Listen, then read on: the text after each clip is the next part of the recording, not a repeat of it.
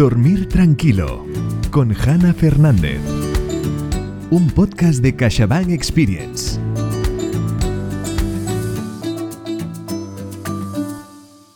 Bienvenidos a un nuevo capítulo de Dormir tranquilo, una iniciativa de CaixaBank Experience y plataforma editorial.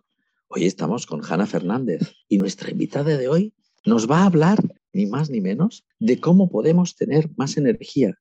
Nos va a hablar de cómo podemos conseguir levantarnos con las pilas recargadas al 100%. Hanna Fernández comparte su conocimiento en hannafernández.es y nos hace vivir con más intensidad porque nos enseña a cuidarnos y a tener calidad de dormir y de descanso. Vamos a hablar de Hanna, pero permitidme presentarla. Nuestra invitada de hoy es licenciada en Traducción e Interpretación y en Humanidades. Es máster en Fisiología del Sueño y máster en Comunicación. Y es autora de un libro magnífico, Aprender a Descansar.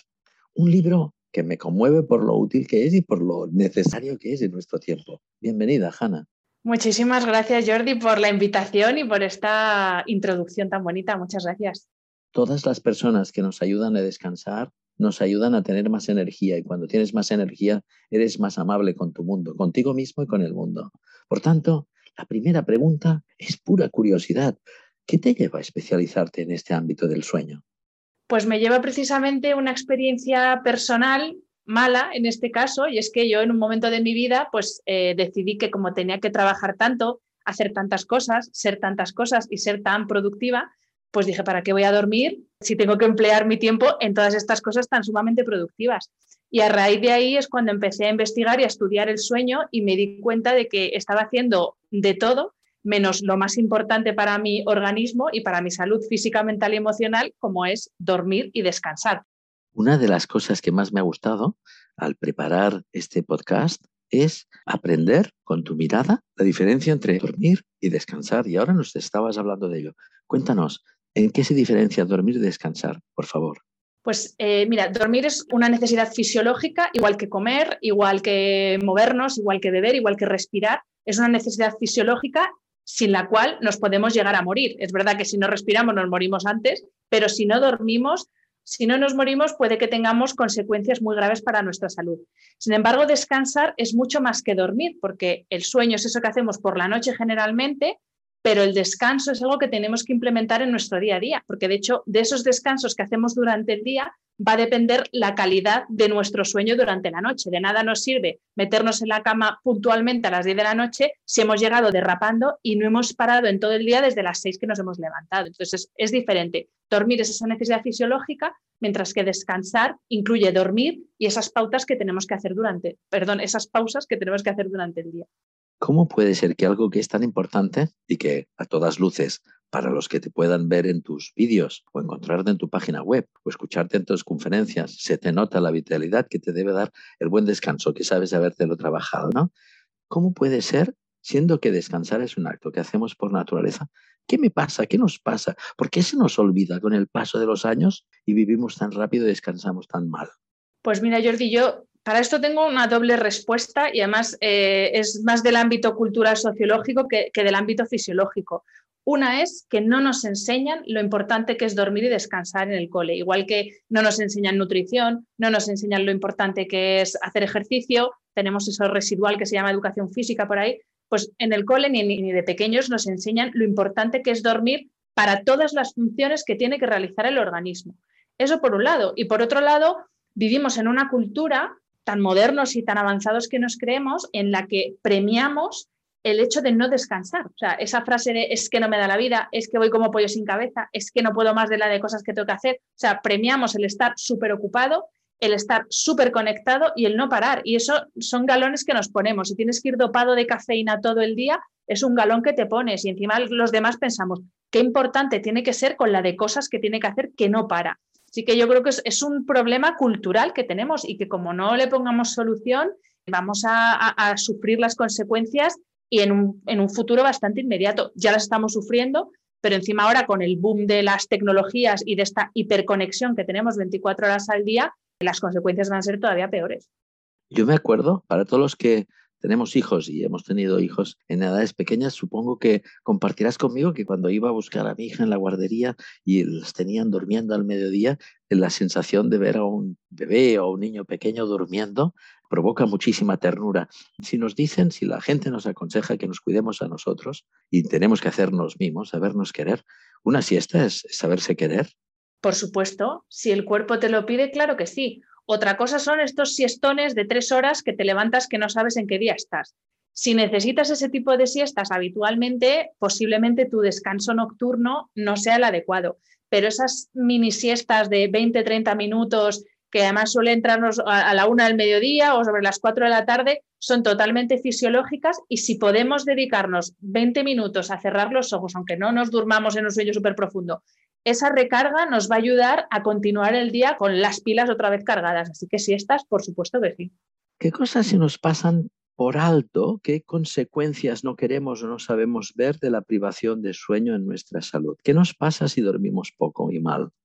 Bueno, para no ponernos aquí muy tremendistas y no asustar a los que nos escuchen, voy a solo a decir algunos puntos clave, pero sí que quiero decir y que quede muy claro que es que el sueño afecta y determina prácticamente todos los procesos que tienen lugar en nuestro organismo, a nivel emocional, a nivel eh, mental y a nivel físico. Por ejemplo, durante el sueño es cuando se consolida la memoria y el aprendizaje. Fíjate entonces lo importante que es, pues tú que estás todo el día con libros, palabras, leyendo, lo importante que es que duermas para que esa información de la que has hecho acopio durante el día la puedas editar y almacenar debidamente durante la noche. Además, el sueño regula nuestra respuesta inmune, es decir, nuestra capacidad para hacer frente a un virus, a una infección, a cualquier patógeno. Es el gran equilibrador del sistema hormonal y el gran equilibrador de nuestro sistema o de nuestro estado emocional. Ahora que hablamos tantísimo de, salud mental, pero qué poco se habla de la relación que hay, aunque cada vez se dice más, la relación que hay entre un mal descanso y un sueño de mala calidad y problemas emocionales y enfermedades de tipo mental. ¿Qué más? Eh, durante el sueño se realiza un proceso de limpieza importantísimo en el cerebro, que es el que luego nos permite estar a tope con nuestras capacidades cognitivas a pleno rendimiento. Y de hecho ya cada vez se está viendo más la relación entre un mal funcionamiento de este sistema de limpieza y esas sustancias tóxicas que se acumulan en el cerebro y enfermedades neurodegenerativas. Y otra cosa súper importante, tanto para adultos como para niños, durante el sueño segregamos la mayor cantidad de hormona de crecimiento, que es la que nos permite crecer cuando estamos en edad de crecer y la que nos permite regenerar nuestros tejidos cuando somos adultos y del día a día pues los tejidos se, se degeneran o cuando hacemos ejercicio y el sueño es el que permite todo ese proceso de restauración y regeneración. Y te he dicho unas poquitas cosas, pero yo creo que con lo que he dicho Jordi ya vamos servidos, ¿no? Me parece estupendo. Cito un fragmento de tu libro. Escuchar a nuestro cuerpo es clave para un sueño reparador. Fin de la cita. Danos pistas, explícanos un poquito más qué es esto de, escuchar nuestro cuerpo. ¿Esto tiene que ver con que cada persona debe proceder de un modo distinto para un buen descanso? ¿Va por ahí los tiros? Totalmente, Jordi. A mí muchas veces me preguntan, pero Hanna, entonces, ¿cuántas horas hay que dormir para saber que estoy durmiendo bien? Y yo siempre digo, es que no es cuestión de ir analizando al minuto cuántas horas duermes cada día, porque cada uno somos diferentes de un día para otro. Eh, tenemos actividad diferente de un día para otro, por lo tanto nos cansamos menos, necesitamos un descanso y un sueño diferente.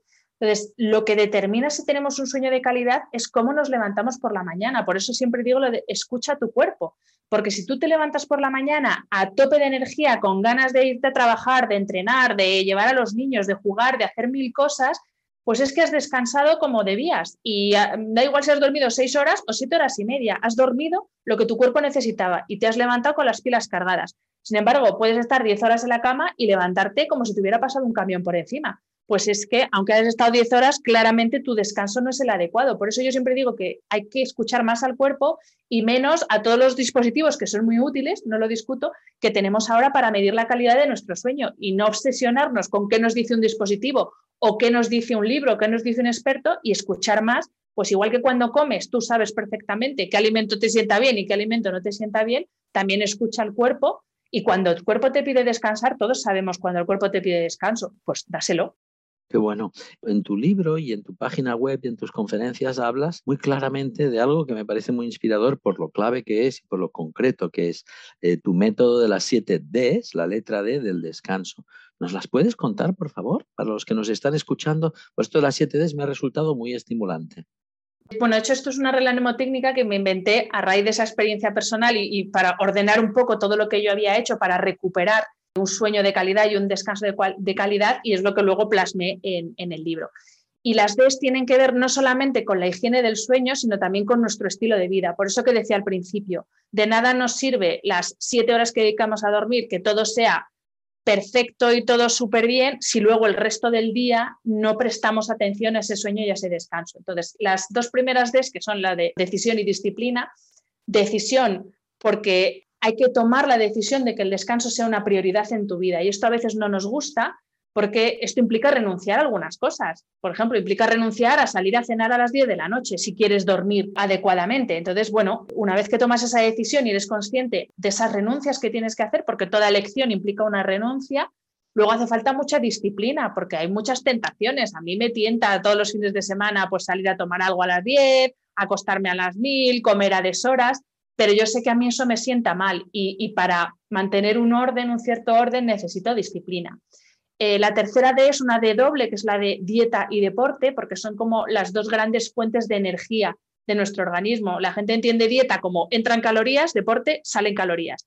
Y yo creo que hay que mirarlo de otra forma. Dieta y deporte son las formas que tenemos, eh, son nuestra gasolina. Tanto el ejercicio, porque para dormir tenemos que cansarnos, como la alimentación. Todos sabemos lo que le pasa al coche si le metemos el carburante que no le corresponde. Lo mismo pasa con la comida. Eh, la cuarta D es la D de dormir, que ahí sí que hago más hincapié en lo que es higiene del sueño, o sea, cómo podemos cuidar esas horas que vamos a estar en la cama, siempre siendo conscientes de que el sueño no se puede controlar. Esto es lo primero que hay que saber, que aun en las mejores circunstancias es posible que no durmamos bien y no pasa nada, si es un día no pasa nada. Y las tres últimas Ds son eh, desconectar, desacelerar y disfrutar, que son tres Ds muy dirigidas a nuestro estilo de vida y que a mí me hicieron reflexionar mucho, pues eso, cómo estaba viviendo mi vida. Yo vivía a 200 por hora porque tenía que hacer muchas cosas y además las hacía en multitarea y además las hacía conectada a un dispositivo 24 horas. Y me olvidé de disfrutar, que al final es uno de los grandes hipnóticos, si se me permite la expresión entre comillas, pero el disfrutar y el vivir plenamente eh, nos ayuda a descansar y a, y a tener pues, un sueño de calidad. Entonces, bueno, estas así resumidas son las siete Ds. Las recojo y las recuerdo. La decisión, tomar una decisión, seguirla con disciplina, la dieta y el deporte, dormir, desacelerar, que me parece muy inteligente, desconectar, que me parece imprescindible, y disfrutar, que me parece la invitación a lo que tenemos que hacer. Por eso en este podcast invitamos a la gente a disfrutar. Un par de preguntas más para ir terminando el podcast. ¿Esto es tan importante y se puede aplicar igual o de qué forma distinto a adultos que a niños o a jóvenes? Absolutamente. Eh, acuérdate de lo que te contaba antes de la hormona de crecimiento, Jordi. Y además, una cosa, el sueño perdido no se recupera. Cuanto antes implementemos como adultos estos hábitos y se los transmitamos a las generaciones que vienen detrás, adolescentes, niños, cuanto antes lo hagamos mejor, porque todo es cuestión de educación. Igual que a comer bien se aprende, a dormir y a descansar se aprende. Y si lo vemos en casa, pues mucho mejor, ¿no? Porque al final lo que vemos en casa es cómo vamos luego a vivir nosotros y a, vivir nuestra vida. Es lo que va a definir en gran medida nuestro estilo de vida. Así que, por supuesto, es aplicable, hiper necesario para adultos, para niños, para adolescentes. Y si lo pueden ver en casa desde pequeños, mucho mejor. Qué maravilla. Y para terminar, hay algo que es ah, está alineadísimo el contenido de tu página web con lo que ahora estoy escuchando y tu libro que tiene una bibliografía muy sólida, muy solvente, que es una gozada porque hablas desde el conocimiento y eso se nota al escucharte, es muy, muy tranquilizador. Hay un capítulo delicioso al final, delicioso, delicioso, que es el futuro del descanso. Haznos una carta a los reyes, compártela con las personas que te estamos escuchando y háblanos Explícanos qué texto tenemos que pedirle a los reyes para que el futuro del descanso no sea amoroso con nuestro futuro. Bueno, en ese capítulo realmente hablo de tecnología, porque es verdad que ahora se presenta la tecnología como el gran enemigo del descanso. Y yo siempre digo que la tecnología no es ni buena ni mala.